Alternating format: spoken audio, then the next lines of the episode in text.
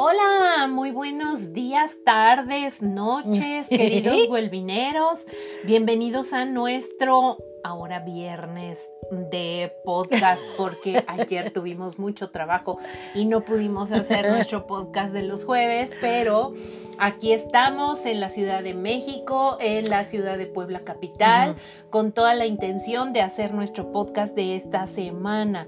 Mi nombre es Silvia Aguilar y estoy aquí con Andy, Andrea Quejas. ¿Cómo estás, Andy? Muy bien. Mira, la verdad es que ya ayer terminamos como a las 11 y ya no eran horas de hacer podcast, pero ahorita con el solecito, el airecito, todo está muy bien. Sí, este, la verdad es que es un lindo día. Ha estado lloviendo en nuestro país, en gran parte. Tuvimos un huracán en el norte. En Monterrey dijeron, ¿no? Sí, bastante fuerte. Eh, pero el día de hoy amaneció bastante eh, soleado, muy lindo. Fresquito, pero rico. Así es.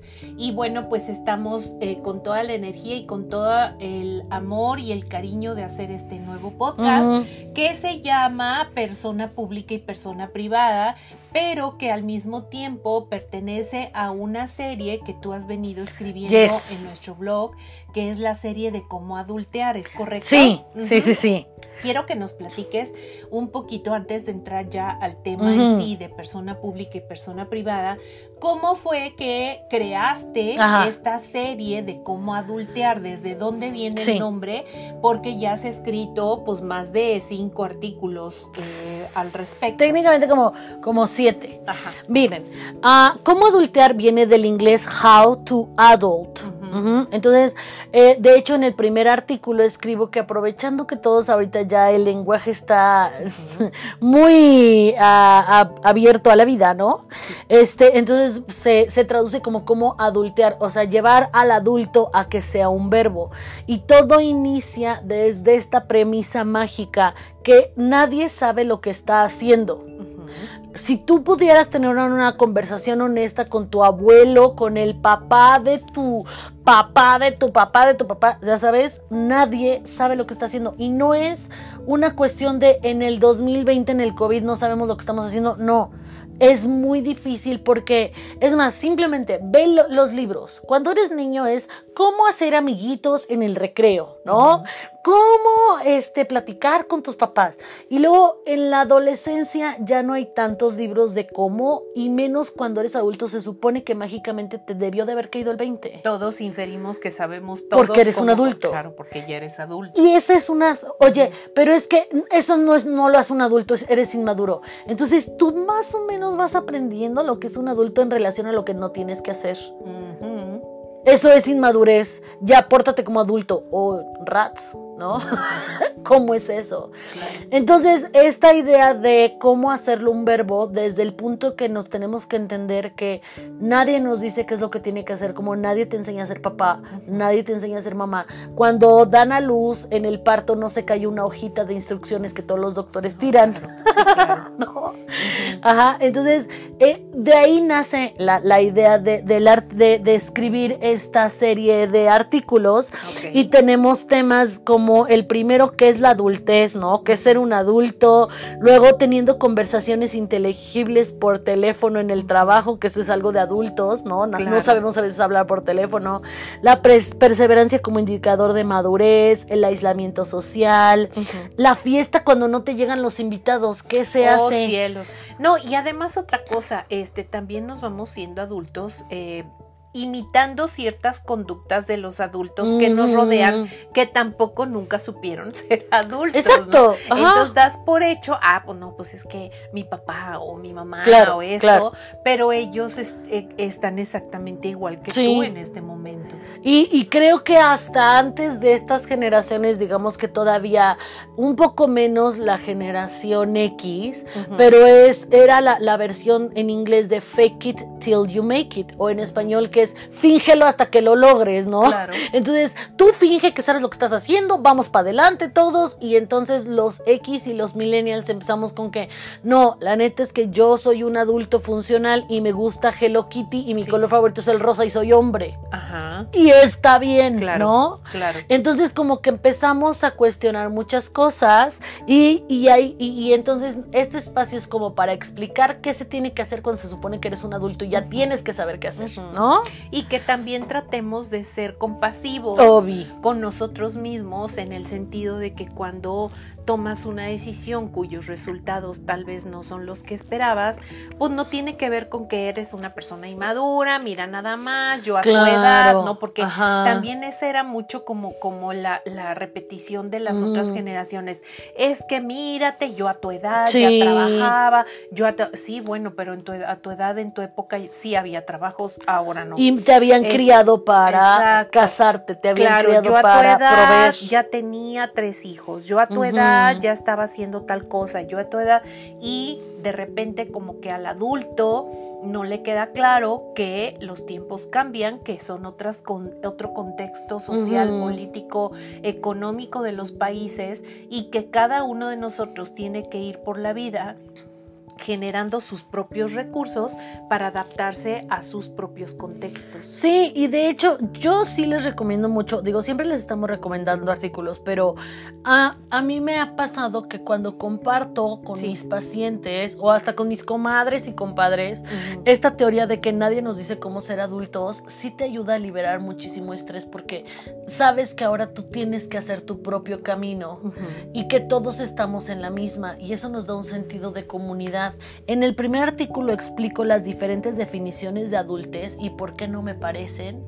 Y obviamente los invito a que ustedes definan, ¿no? Pero bueno, el chiste es que de esa serie Estamos ahorita con la persona pública y persona privada. Que salió del, del cómo adultear 7 trabajando en cuarentena. que nadie nos ha explicado cómo un adulto tiene que vivir una cuarentena y menos cómo trabajar en una, ¿no? Y entonces en este artículo que escribiste en Wellbeing, que ya está publicado, nos das también como algunos tips para hacer un eficiente trabajo, eh, ya sea profesional, profesional, ¿no? Ya sea, ya sea dar clases o ya sea eh, trabajar hay un gran, eh, muchas personas que han estado trabajando en casa sienten que trabajan más que antes. Y sí.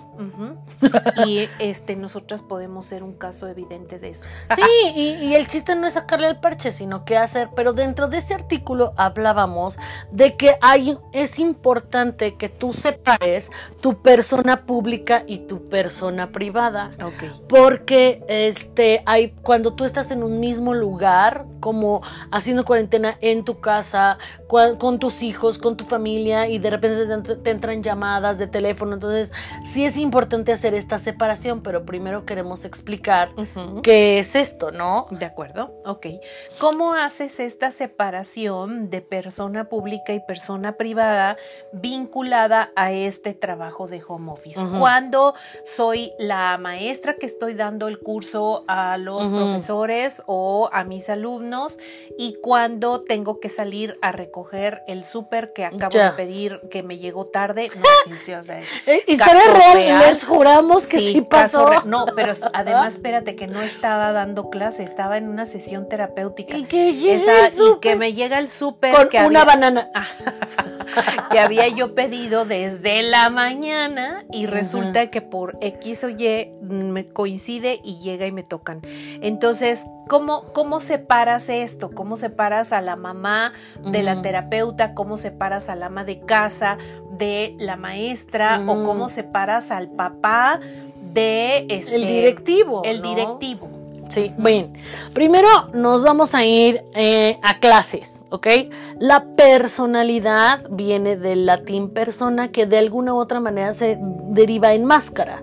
Resulta que los griegos cuando estaban haciendo sus obras de teatro era un mismo actor que tenía diferentes máscaras para decir, ahora soy la esposa, soy el señor, ¿no? Entonces, eso decía que el actor tenía diferentes personalidades. Entonces, de esa eh, versión histriónica del, del, teatro griego se adapta a un concepto de psicología que es la personalidad, que básicamente ¿Alguna vez, por cierto, Silvia, nunca has visto de se dan clases de personalidad? Ah, sí, claro, cómo no. Cuando quieres ser Miss Universo, ¿no? Sí, sí, sí, clases de personalidad para las modelos. Claro clases de personalidad para las que quieren ser actrices. Claro. claro.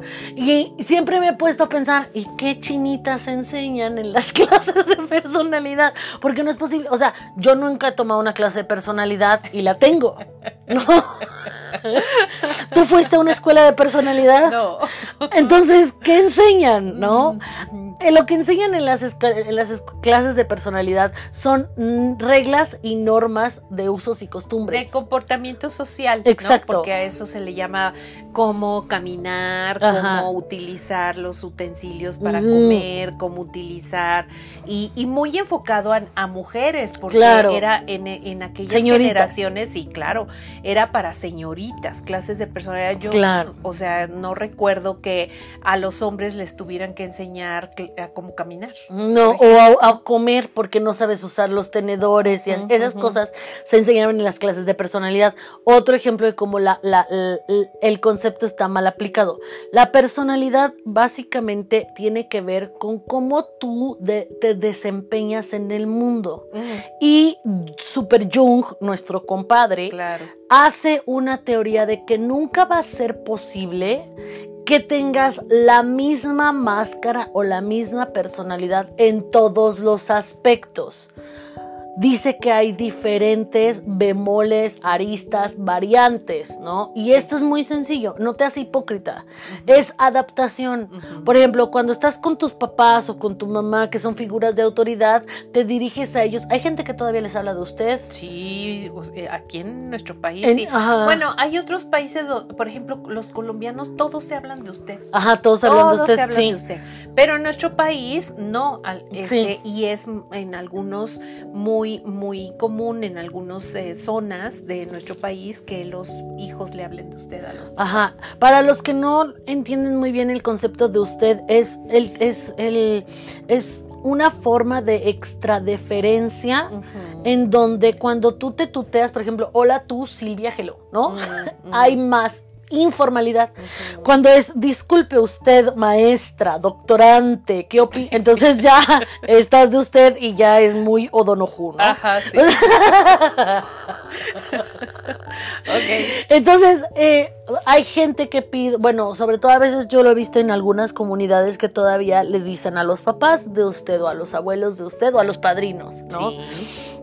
Entonces, no quiere decir que no los quieras, solamente es una parte que les rindes respeto y que a tus compas no les llames de usted y seas más risueño o más bailador no te hace hipócrita. Es que tú vas adaptando tu personalidad o vas sacando una máscara en relación a las diferentes circunstancias en donde te encuentres. Y al fin y al cabo hay dos máscaras predominantes. La máscara pública, que es la, que das en situaciones como el trabajo, como si tienes hijos cuando vas a ver a la directora de tus hijos, a los maestros. Cuando estás en sociedad, estás tu imagen pública, tu persona pública. Y la persona privada es cuando estás con personas con las que tienes mayor confianza en tu casa, con tu familia, con tus amigos más cercanos, ¿no? Entonces, ese es el concepto de persona pública y persona privada. De acuerdo. Ok, y esto, eh, ¿cómo lo podemos em, implementar en un mundo virtual en un lugar donde estoy trabajando al mismo tiempo y estoy teniendo que, que, desempeñar un rol frente a frente a eh, las personas que me están viendo en la pantalla, pero estoy, estoy en mi casa. Oye, por cierto, me estoy acordando de cuando les daba yo clases en, la prepa, ¿se acuerdan? Por favor, por, por favor, cuenta esa historia. bueno, resulta que este yo tuve la fortuna de ser maestra de mis hijos y resulta de que, eh, bueno, a lo mejor ellos no tuvieron la misma Ahora que lo veo, a lo mejor ellos no se sintieron tan afortunados, pero por azares del destino, pues les tocó tener una maestra mamá, ¿no? Entonces, o una, o una mamá maestra, porque también ahí, este, de repente. Tú a mí sí me aplicaste los combos. Yo hice un comentario en un desayuno, en un domingo, y ahí fuiste más mamá maestra. Bueno, yo estábamos eh, con tu hermana dando clases y yo les daba una materia que se llamaba pensamiento creativo y ellos tenían que desarrollar un proyecto para una feria de creatividad. Y entonces decidí, como estábamos trabajando por proyecto, decidí eh, asesorar a cada equipo de manera independiente, ¿no? Entonces, este, mm, en el salón solamente estábamos ese equipo, los demás que ya habían. Sí, o estabas trabajando como por asesorías, por proyectos y estabas dándoles consultoría. Exacto. Entonces, este, cuando, cuando estaba yo con el equipo de tu hermana, de repente oí el, la, la campana de la basura, porque aquí en México eh, en, algunos lugares en las basuras se tocan una campana y entonces cuando oyes la campana es el de la basura, ¿no? Y entonces siempre eh, tu hermana la mayor parte del tiempo ella estaba encargada de la basura. ¿no? Estaba encargada de que cuando se oía la campana de a lo lejos, córrele, porque había que sacar todos los botes de basura de todos lados, juntarlos en una sola bolsa y sacarlos. Y entonces, condicionadamente, esto es pavloviano. Claro, claro, te aplicó el, el, combo, el conductismo. es esquineriano 100%. Yo estaba dando la asesoría y de repente oí la, la campana. Qué pena ajena. Estábamos y entonces de repente se oye la campana y volteo y le digo a tu hermana, Fer, la basura. O sea, osomil, osomil. Y entonces se voltea con su carita de, ma, estamos en la universidad.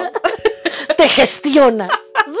ah, sí, ¿verdad? no estamos en nuestra casa. O sea, creo que este ejemplo es el típico de persona pública con persona privada. Exacto, sí, a veces así sucede, ¿no?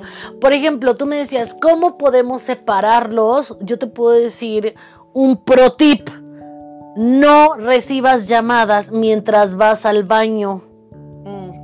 o sea, ¿cuántos ejemplos no hemos visto de personas que parece y vamos a confiar en ellos que se están confundiendo con su persona pública y privada y deciden tomar sus este, conferencias en video mientras van al baño o mientras está pasando su marido con el chunte todo encuerado en la parte de atrás. Vamos a pensar que no es a propósito, vamos a pensar que no tienen una parafilia de exhibicionismo, vamos a pensar que solamente es un error de persona pública, persona privada. O el que, el que sale en el video, la mujer que se mete al baño y que se quita el brasier y salen y están en una reunión de No es exhibicionismo, no es transgresión a la regla, no, es un problema de persona privada, de persona pública.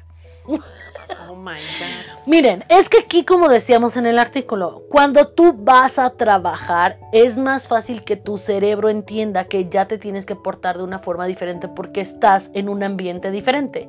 Estás en el trabajo, donde deberíamos todos de saber que cuando estás en lugares públicos no tienes que ir a rascarte las uñas de los pies. Nota, yo tomaba clases en el TEC también, bueno, pero era Campus Cuernavaca, entonces era como más relax. Y en mi había una chamaca puerca que se estaba cortando las uñas de las patas ahí en el salón en la mañana. Qué asquerosidad. Problema persona pública, persona privada. Eso se hace en tu casa, ¿no? Pero bueno, cuando tú ya te vas a otro espacio, es más fácil que agarres la onda, aunque hay gente que no quiere agarrarla, ¿no?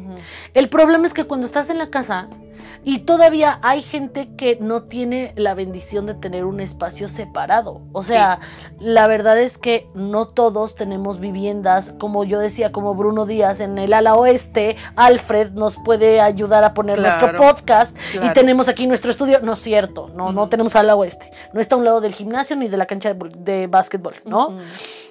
Hay personas que trabajan eh, y, viven en espacios compartidos que tienen roomies, ¿no?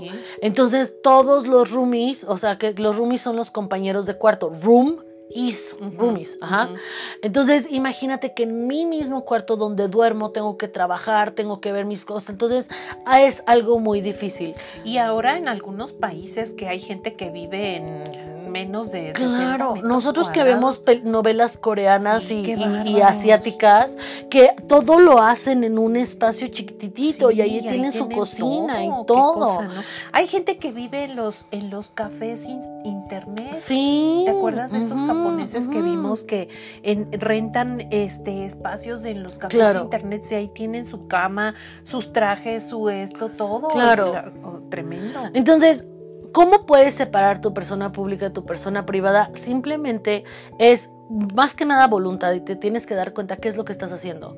O sea, si tú no estás verificando eh, y en tu cama eres todavía amante de Sailor Moon y vas a tomar tu conferencia de tu trabajo con tu manta de Sailor Moon, obviamente no es profesional. No, claro. Yo, pero Andrea, no me puedo mover de lugar. Ok, entonces trata de poner una sábana o una manta de un color neutral. O sea, sí se puede hacer. ¿Puedes gastar dinero en ello? Claro. ¿Lo puedes hacer gratis? Claro que también lo puedes hacer gratis. O sea, yo, yo les de- decía en el artículo, traten de tener sus cosas de oficina, una pluma, un lápiz, ya sabes, tu cuaderno y también delimitar, aunque sea muy chiquito tu espacio, te ayuda a darte cuenta que es momento de trabajar. ¿Y por qué es importante delimitar persona pública y persona privada? Porque si no, estamos trabajando 24 horas, 365 Es días del correcto, año, sí. porque el internet no para. Sí. Entonces, si a mí no pude dormirme y te mando un correo a las 2 de la mañana y tú no sabes meter límites, ya se enojó el, Sí, el licenciado. Porque ahí está el gato. El gato no sabe de persona El pública, persona privada. No sabe de podcast tampoco y ahí llegó el gato. Ujule, ujule. Cálmese, cálmese. Calma, señor. calma, calma. Sé mindful, sé mindful. Entonces, eh, si yo no puedo separar y no puedo poner límites de manera com- de comportamiento, va a ser mucho más difícil que pueda yo entonces ser asertivo. Como estábamos diciendo, la asertividad tiene que ver con esta parte de qué sí puedo y qué no puedo hacer, desde afirmarme a mí mismo. Entonces, una sugerencia es empezar por lo más sencillo, hacer un espacio bonito, poner mi agua, bañarme, gente. sí, Oigan, no necesito Oler. olerlos para darme cuenta que no se han bañado. Muchos de mis alumnos en la cuarentena se dejaron de bañar y ¿sabes cómo se hicieron? De, llenaron de granitos Sí, la cara. claro. Oye, pero espérate, nosotros hemos tenido reuniones por Teams, Yes. por Zoom o por Yes. como quieras llamarle, este, con empresas. Con este, empre- y tuvimos una reunión con gerentes, este, y resulta de que te apagan la pantalla porque Sí. están fodongas y porque les da mucha pena y porque no se arreglaron. La reunión era a las 12 del día. Sí, ¿no? también ten tantita Entonces abuela. dices, a ver, espérate, resulta que estuve, estuvimos hablando con, este, eh, tuvimos una reunión de cinco personas, de las cuales las únicas que estábamos en pantalla éramos tú y yo, porque Exacto. los otros de la, pre- le- y entonces yo les dije, oigan, este, sí, ¿por qué no prenden sus camaritas? Pues Somos poquitos para saludarnos, no los habíamos visto desde el Claro. año pasado. Y porque obviamente tienes la herramienta Claro, para compensar el contacto. Exacto. Y tú sabes lo importante Claro, que es el mí contacto. Es muy importante, no te puedo abrazar, no te puedo saludar, no te veo desde el año pasado. Prendan sus camaritas para vernos. Ay, es que no funciona. Ay, por No, no, favor, sí, 2020 es que sí se- funciona. ajá, no, y Andas entonces, garroso. Este, no, es que, qué pena, pero es que estoy muy fodonga y, y me da mucha pena que me vean. O sea, no debería de dar. Cuando tú no, no vas a trabajar así. Claro que no. Es que ese es mi problema. Pero a ver, sí he tenido yo lugares donde las chamacas me llegaban eh, a- con toda su tlapalería a Ah, sí, claro. pintarse. Este, por ejemplo, llegaban Checas a las 7 y a las entras 7:05 a las en los 7 baños ellas llegaban y en- no, y deja tú eh, en el en el escritorio sacaban toda su tlapalería y una hora para estarse Mal con el gusto. rímel, una hora para estarse y tomándose el cafecito y en el chisme ¿Y sabes qué? resulta Luego- que se ponían a trabajar a las 9 de la mañana. Y luego te alegan, es que no me da tiempo. Mi amor, eso no es un alego. No. Levántate temprano. Claro, porque Así. además yo recuerdo, y esto no es por mm, este presunción, pero yo nunca me presenté sin maquillaje al, trabajo. Y no estoy hablando de maquillaje de modelo, pero yo tuve tres hijos y yo tenía antes que irme ¿Sabes al trabajo. Que tú nunca saliste en pijama a dejarnos a la escuela en la mañana. salí en pijama a dejarlos a la escuela. Nunca llegué sin maquillaje al trabajo. Nunca llegué, o sea, siempre traté de estar presentable y siempre con tres hijos. Porque salías en público, porque te queda claro que tu imagen pública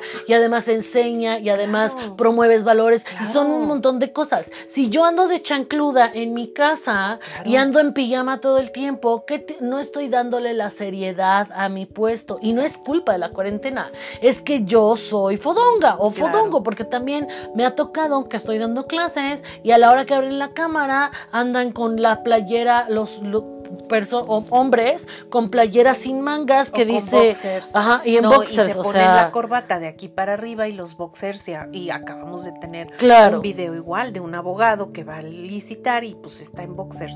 Entonces sí creo yo que esto tiene que ver también con disciplina personal desde antes de la contingencia desde tu estilo de vida desde tu forma de eso o sea tiene que ver con esa parte. Y es mi punto entre más tu persona pública y tu persona privada se separen, más problemas vas a tener de inconsistencias. Por ejemplo, si yo normalmente soy una vieja fodonga, este que a mí no me gusta bañarme, que no me gusta arreglarme porque yo considero que es una pérdida de tiempo, entonces me va a costar mucho trabajo salir presentable. Sí. Porque tengo que fingir valores que no comparto en mi persona privada, ¿no? Es correcto. Si yo de por sí creo que para mí el bañarme y arreglarme y tener una rutina y tener un orden en mi vida privada es algo que yo comparto, pues es mucho más fácil que en mi vida pública pueda llevar la misma línea. Claro. Entonces, aquí el chiste es que seas congruente y que te des cuenta que tienes que escoger. Si vas a ser una persona fodonga, no te sientas mal cuando tus rendimientos y tu calidad de trabajo tengan un detrimento. Es que es injusto, no, es una regla social. Claro. Que tú tienes que seguir y si no la quieres seguir hay consecuencias. Y este, estás en toda la libertad de ser una garra. Y, y está también algo importante, o sea, eh, tu alimentación, tu cuidado. O sea, no, creo que ahora que estamos en casa tenemos más oportunidades de cuidarnos, de desayunar antes de tu clase. O sea, yo, por ejemplo, que tengo clase 8 de la mañana, me sigo levantando igual que cuando iba yo a la universidad a impartirla. ¿no? Porque antes de ir a la universidad desayunabas también. Sí, igual desayunaba. Yo no me puedo ir si, en ayunas a dar una clase desde las 8 de la mañana a las 11 y luego otra clase de 11 a 2 de la tarde. Pues igual me sigo levantando temprano, me desayuno, me maquillo, me peino, todo y a las 8 de la mañana ya estoy como si estuviera frente a grupo, este, en un lugar lindo, eh, con plantitas, con con esto, con iluminación, maquillada y todo, y mi tacita de café. Y es que esto tiene mucho que ver. Por ejemplo, tú no respetas a las personas porque merezcan respeto. Mm. Tú respetas porque te respetas a ti, porque tú sabes, por ejemplo, ni tú ni yo tenemos grandes conocimientos de maquillaje. o sea, yo no sé lo que es la base, yo no sé, la verdad, yo me enchino la pestaña, me hago mi rayita, me pongo tal vez polvito y ya. Igual. No necesitas estar con pestaña postiza todo el tiempo. el chiste es lo que tú consideras profesional. Exacto, porque hay mujeres que no necesitan maquillarse. O sea, yo he trabajado con personas que tienen, eh, o sea, la piel, el cabello, y tú que dices, híjole, de verdad, a lo mejor nada más un toquecito de lipstick y ya, y se ven reinas, no, no. Pero no van en pijama. No. O sea, es que el punto no es que tanto maquillaje uses, el punto no es si tu ropa es de marca, el punto es que si tú estás honrándote, claro, y si tú te das la dignidad de profesional. Y eso se exuda. Entonces, te bañes o no te bañes, tengas tu cámara prendida o apagada, todos nos damos cuenta y eso impacta. Ese es el punto. Sí, de acuerdo, coincido.